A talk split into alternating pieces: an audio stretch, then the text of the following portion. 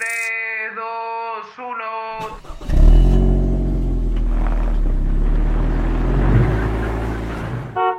Había una actividad que me encantaba realizar. Era pasear en el Volkswagen escarabajo de color amarillo de mi tía. El ritual comenzaba el sábado por la mañana, cuando la veíamos aspirar su auto y limpiarlo hasta dejarlo como un anís. Expresión que indica impecable. Luego, después de almorzar, era la hora de ir a tomar helados. Nosotros, los más chicos, nos metíamos en el hueco.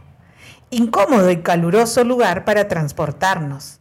Estaba ubicado detrás del asiento trasero del auto. Nos gustaba ir mirando a través del curvo vidrio templado, cómo nos alejábamos de nuestro punto de partida para ir a nuestro destino deseado. Íbamos jugando ritmo a gogó. Ese juego acompañado de palmadas, consistía en decir palabras de una misma categoría sin que se repita. Éramos muy competitivos. También nos entreteníamos contando todos los carros rojos que veíamos pasar. Y la mejor parte era ir escuchando música a todo volumen, pero era la música que le gustaba a la chofer. Es decir, canciones de la nueva ola como...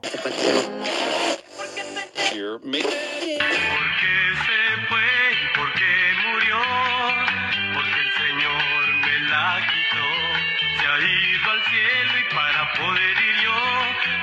también ser bueno para estar con mi amor.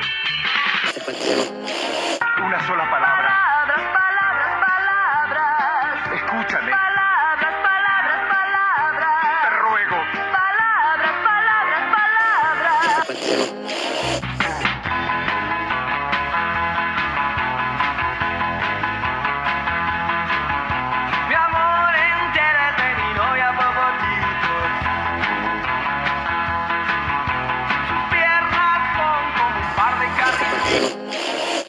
Con las alas doradas.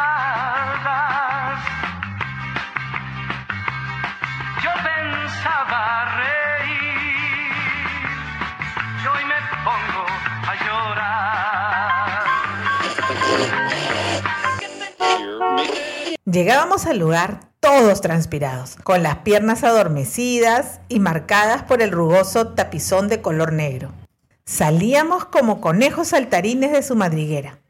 La aventura era escoger uno de los 13 sabores, así se llamaba la heladería, y saborearlo como si fuera una ambrosía, un elixir de los dioses.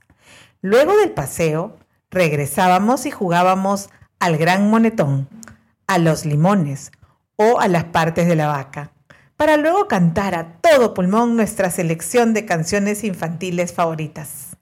Un día, mi tía llegó a casa con su auto pintado de color verde metálico. Y oh sorpresa, ya no había hueco en la parte de atrás. Habían puesto unos parlantes estéreos y solo un pequeño espacio para los paquetes. Sniff, sniff. Ese auto amarillo, el cual una vez lo decoraron con un sombrero de copa gigante, pestañas en los faros y unos labios muy coquetos con un cigarrillo en la placa, para un desfile de nuestro nido. Así le decían a los colegios de educación inicial en mi época. Ya había sufrido una metamorfosis. Nosotros también. Ya no éramos más los niños, ahora nos habíamos convertido en los adolescentes que soñábamos con manejar el auto y pasear con música a todo volumen por las vías rápidas de alguna ciudad cosmopolita.